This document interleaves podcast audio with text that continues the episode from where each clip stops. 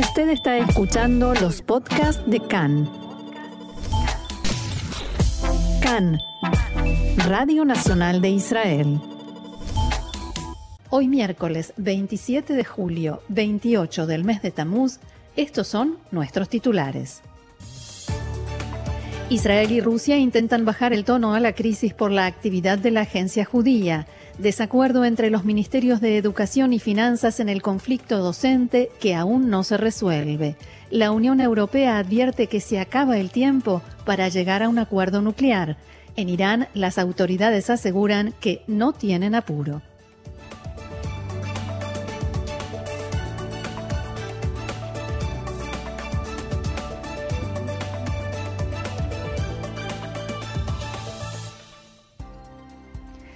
Vamos entonces al desarrollo de la información que comienza, como decíamos, con la tensión entre Israel y Rusia por la intención de Moscú de prohibir en su territorio la actividad de la Agencia Judía para Israel, la. En las últimas horas, las dos partes comenzaron a bajar el tono de las declaraciones después de las duras acusaciones expresadas ayer por la portavoz del Ministerio de Relaciones Exteriores ruso, María Zaharova. Zaharova calificó la posición de Israel de sesgada, poco constructiva y tendenciosa. En las últimas horas, el portavoz del Kremlin, Dmitry Peskov, dijo que su país tiene preguntas jurídicas en el tema de la actividad de la Sojnut en su territorio, pero ello no debe tener implicancias en las relaciones entre Rusia e Israel. Según Peskov, no hay necesidad de convertir este asunto en un tema político que proyecte sobre el conjunto de las relaciones entre ambos estados. El primer ministro Yair Lapid reaccionó diciendo que el lugar de la comunidad judía en las relaciones entre Rusia e Israel es central. Abro comillas, si en efecto hay asuntos jurídicos en el tema de la importante actividad de la agencia judía en Rusia, Israel está preparado y listo para mantener un diálogo sobre ello en paralelo con el cuidado de los importantes vínculos entre ambos países. Khan pudo saber que, de todas maneras, y a pesar de los intentos por superar esta crisis, las autoridades en Moscú sienten enojo con Israel, no solo por su apoyo a Ucrania y la ayuda humanitaria que envía, sino también por algunos informes que indican que cientos de israelíes se sumaron al ejército ucraniano y lo ayudan en la guerra contra Rusia. Fuentes del Kremlin dijeron a Khan, cómo reaccionarían en Israel si ciudadanos rusos se unieran a Hamas para luchar contra Israel. Respecto de la ayuda israelí a Ucrania, en Moscú sostienen que Israel reacciona ante todo informe, por insignificante que sea, sobre ayuda de Rusia a Irán, y por ello es lógico que cuando Israel ayuda al enemigo, al enemigo de Rusia, Ucrania, haya una reacción. En los medios de comunicación rusos el tema de la agencia judía está ampliamente reflejado y cubierto, incluso con citas de fuentes oficiales que en las últimas horas insisten en aclarar que el tema no es político, sino que se enmarca exclusivamente en el ámbito judicial. Y aquí en Israel, el líder de la oposición, Benjamin Netanyahu, dijo que estamos en medio de una peligrosa crisis en las relaciones con Rusia y criticó el manejo de esa crisis por el primer ministro Yair Lapid y por el ministro de Defensa Benny Gantz. Abro comillas, lo que se ve es una combinación de amateurismo, irresponsabilidad y arrogancia. Tengo un pedido a Lapid y Gantz Paren el parloteo. El manejo de ustedes pone en peligro nuestra seguridad nacional, dijo Netanyahu en una declaración hecha desde la sede del Comité Central del Likud en Tel Aviv, Metzudat Zeev. En respuesta, el despacho del primer ministro Lapid en Jerusalén emitió un comunicado según el cual, tal como lo señaló el presidente, el portavoz del presidente de Rusia, no existe ninguna crisis en las relaciones entre los dos países.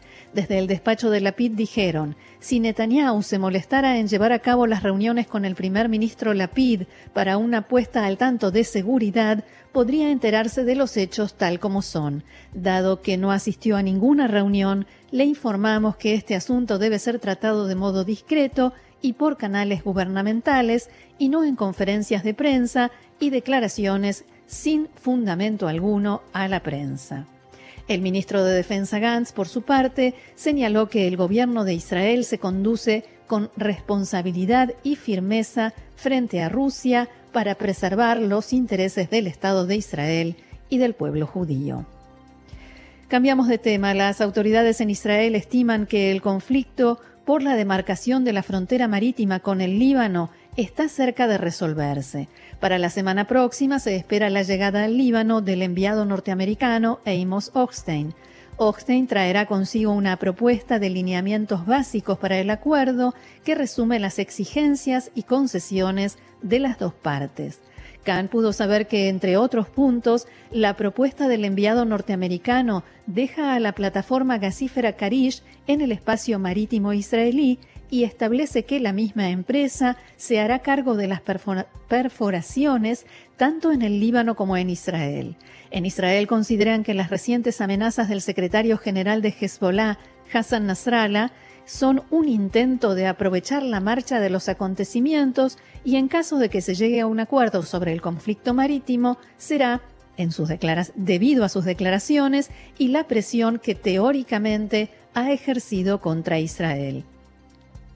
Al mismo tiempo, una fuente israelí de alto rango dijo en diálogo con Khan que un eventual ataque o acción hostil de Hezbollah contra la plataforma Karish será respondida con una acción militar. En este sentido, el sistema de defensa israelí ha elevado aún más el grado de alerta en torno a Karish y reforzará el área con más embarcaciones de la Marina y aviones de la Fuerza Aérea. El primer ministro Yair Lapid dialogó con el presidente del Consejo Europeo, Charles Michel, y le expresó su enorme estima por la decisión del Consejo de la Unión Europea de reunir, luego de muchos años, una audiencia del Consejo de Asociación con Israel. El primer ministro y el alto funcionario europeo trataron acerca de los desafíos mundiales, entre ellos el impacto de la guerra en Ucrania sobre el mercado de la alimentación el área de la energía. En cuanto a la amenaza iraní, Lapid reiteró la posición de Israel que se opone a la reanudación del acuerdo nuclear. Antes, el primer ministro Lapid dialogó con su par británico Boris Johnson, quien anunciara hace pocos días su renuncia. Lapid le agradeció a Johnson el apoyo que dio durante años a Israel y le deseó éxito en el futuro. Johnson, por su parte, deseó a Lapid éxitos en su nuevo rol. Cambiamos de tema a propósito de Irán, las conversaciones sobre el acuerdo nuclear.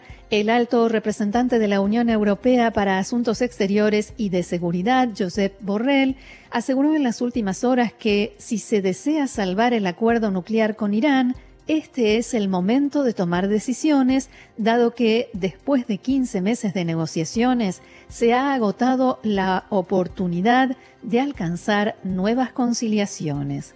En una columna de opinión publicada en el diario británico Financial Times, Borrell advierte que si no se reanuda el acuerdo nuclear, crecerá el temor por una peligrosa crisis en paralelo con el aislamiento de Irán que va en aumento. Borrell escribió que, tras más de un año de negociaciones, las partes han llegado al mejor acuerdo posible que yo, dijo, como facilitador de las negociaciones, veo factible.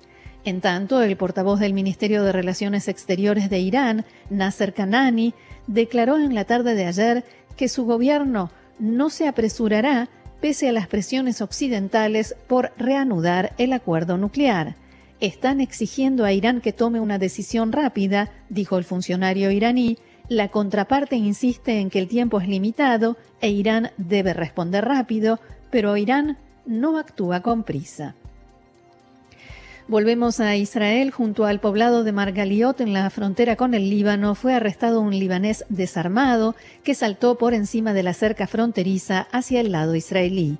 Una patrulla de Tzal y civiles que estaban en el lugar detuvieron al sospechoso y fue trasladado para su interrogatorio. Ayer efectivos de Tzal fueron alertados en el mismo sector luego de que un libanés se acercara a la frontera. La fuerza disparó al aire y el hombre se alejó. Y en una zona aledaña a Nablus, Shem, un palestino desarmado de unos 60 años de edad, resultó herido por fuego de Tzal luego de acercarse a un puerto del ejército y negarse a acatar las órdenes de los soldados de detenerse. El portavoz de Tzal subrayó que los soldados dispararon al aire antes de apuntar a la persona. El incidente está siendo investigado y se revisa si el hombre padece de algún trastorno mental. En la ciudad de Givatayim, aledaña Tel Aviv, fue inaugurado en la tarde de ayer un parque público en memoria del policía sargento mayor superior Amir Huri, muerto en un atentado con disparos en Bnei Brak hace cuatro meses. Huri, motociclista de la policía, se enfrentó al terrorista y murió en un tiroteo con él. A pesar de la acción de Juri y su compañero de patrulla, el terrorista alcanzó a asesinar a cuatro civiles israelíes. El, ministerio de, ministro de Seguridad Pública, Omar Barlev, habló en el acto de inauguración del parque y alabó el heroísmo y el carácter especial del sargento mayor superior Juri, habitante de Nofa Galil, de 32 años. Abro comillas, Amir estaba dispuesto a darlo todo, sencillamente para proteger a los ciudadanos de Israel. Bautizar un parque a su nombre es ante todo un reconocimiento a su memoria, pero también un símbolo de coexistencia y sobre todo de esperanza. Política. Ahora los partidos Yamina y Derech están cerca de firmar un acuerdo para postularse juntos en las próximas elecciones el primero de noviembre. Durante la noche, los equipos negociadores de las dos agrupaciones discutieron el acuerdo en ciernes y se pusieron de acuerdo en la mayor parte de sus apartados. Los líderes de ambos espacios partidarios, los ministros Ayelet Shaket de Yamina y Joas Hendel de Derek, Derek se pondrían de acuerdo en no descartar la posibilidad de ingresar a una coalición liderada por Benjamin Netanyahu, pero declararán que harán todo lo que esté a su alcance para formar un gobierno de unidad y no un gobierno de derecha de mayoría estrecha. El mensaje de campaña, por tanto, será Solo nosotros podemos ser el puente que una al Likud y Netanyahu con Yair Lapid o Benny Gantz en un mismo gobierno. Y en, si durante la tarde de hoy, como dicen los analistas, no se produce ningún cambio de último momento, esta noche se anunciará formalmente la unión entre Yamina de Ayelet Shaket y Derek de Joas Endel y Hauser. Seguimos en el ámbito local. En la mañana de hoy llegó a Israel el primer envío de 5.600 dosis de la vacuna contra la viruela del mono. En los próximos días serán entregadas a las mutuales de salud. Kupot Holim. Se trata, como decíamos, del primer envío de un total de 10.000 dosis iniciales compradas por el Ministerio de Salud que se aplicarán en principio a la población con mayor riesgo de contraer la enfermedad. Y hablábamos en, nuestro, en nuestra apertura del programa de la crisis en el sistema educativo. La ministra de Educación, Ifat Shasha propuso un esquema salarial según el cual un docente que se inicia recibirá un salario de 9.500 shekels, 500 más que lo propuesto por el Ministerio de Finanzas. El salario de un nuevo director de escuela ascenderá a 20.000 shekels, 2.000 más que lo propuesto por Finanzas los mejanjim, o sea, educadores titulares, tendrán una bonificación adicional de hasta un 10% de su salario. En el Ministerio de Finanzas se oponen enérgicamente al programa de conciliación propuesto por Yaya al que calificaron de populista. No haremos economía de elecciones, dijo un portavoz. En cambio, el gremio docente vio con buenos ojos la propuesta y dijo que aun cuando tienen sus reservas en algunos temas, se trata de un paso en la dirección correcta.